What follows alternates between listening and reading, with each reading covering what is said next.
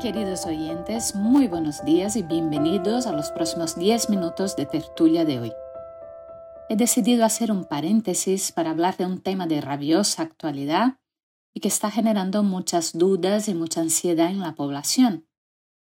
Ese tema no podía ser otro que la reciente campaña de vacunación frente a la COVID-19 y su impacto en los afectados por esclerosis múltiple. Os contestaré las preguntas que más frecuentemente nos están llegando, como por ejemplo, ¿cómo sé si la vacuna es segura cuando se ha desarrollado tan rápido? Realmente el desarrollo de vacunas es sumamente complejo y suele tardar una media de entre 4 a 7 años. La rapidez en el desarrollo de las vacunas frente a la COVID-19 ha sido posible gracias a que se ha priorizado el esfuerzo y se ha trabajado conjuntamente desde todos los frentes implicados. Estamos hablando de científicos, administraciones públicas, agencias reguladoras de medicamentos y fabricantes de vacunas. Estas vacunas tienen que cumplir con unos importantes requisitos de seguridad y eficacia eh, de las agencias reguladoras de medicamentos, tanto americana como europea, para su aprobación y posterior aplicación en la población general. Otra de las preguntas frecuentes es por qué se están desarrollando diferentes vacunas COVID-19, cuál es la más eficaz y si podremos elegir cuál ponernos.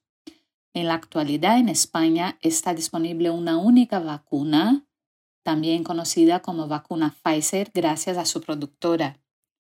Es previsible que en las próximas semanas se aprueben otras vacunas, aunque la decisión de cuál es mejor para cada grupo de pacientes seguramente quedará a cargo de las autoridades sanitarias. La ventaja de tener varias vacunas incluye unas mejores condiciones de transporte y almacenamiento, por ejemplo, o que existan vacunas específicas para grupos de edad diferentes. También me preguntáis en qué casos está contraindicada la vacuna Pfizer y por qué. Según su ficha técnica, esa vacuna estaría indicada para la inmunización activa en personas mayores de 16 años y estaría contraindicada en aquellas personas que tengan alergia previa a alguno de los componentes de la vacuna. No se debe generalizar la contraindicación a todas aquellas personas que han tenido una reacción grave a cualquier alimento fármaco, sino que solo a las personas con alergia a los componentes de la vacuna. ¿Cuáles son los efectos secundarios más frecuentes que caben esperar con la vacuna de Pfizer? Ningún fármaco, las vacunas incluidas, están exentos de efectos secundarios. Los más frecuentes en esa vacuna suelen ser el dolor de cabeza, las náuseas, los dolores musculares o articulares, la fiebre, los escalofríos y también la, hinchazón, la picazón y la rojez en el lugar de la inyección. No debe administrarse conjuntamente con otras vacunas como la de la gripe, y el periodo que debe pasar entre ambas no debería nunca ser inferior a siete días. Por otra parte, esa vacuna no contiene el virus vivo, por lo tanto no puede desencadenar la infección por el coronavirus. Sin embargo, eso no impide que el sujeto vacunado pueda volver a contagiarse y transmitir la enfermedad. Cuando me vacuno, ¿puedo olvidarme de las mascarillas? Pues no. Primeramente porque ninguna vacuna es 100% eficaz, luego porque todas necesitan un tiempo tras su administración para el desarrollo de nuestras defensas y finalmente porque no se conoce el tiempo exacto eh, en que esas defensas se mantendrán desarrolladas. Por lo tanto, es fundamental continuar con las medidas de prevención generales como pueden ser el lavado de mano, el uso de mascarillas y el distanciamiento social que todos hemos llevado a cabo en los últimos meses. ¿Cuándo puedo recibir la vacuna COVID-19?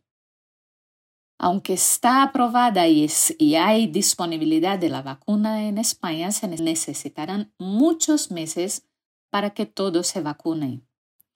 Las personas empezarán a recibir la vacuna según la lista de prioridades del gobierno español. Hasta marzo, por ejemplo, se vacunarán los residentes y el personal sociosanitario que trabaja en residencias de personas mayores, también todo el personal sanitario y sociosanitario en los hospitales, centros de salud y centros de especialidad, así como las personas consideradas como grandes dependientes y sus cuidadores aunque no estén institucionalizados. Una cosa muy importante es que la vacunación en nuestro país no es obligatoria. Tampoco será necesario solicitar la vacuna ni pedirle una cita al médico de cabecera o al farmacéutico. Las personas serán invitadas de forma automática. Muchos me preguntan si se pueden vacunar aunque tengan una esclerosis múltiple y que tomen un tratamiento inmunosupresor o inmunomodulador.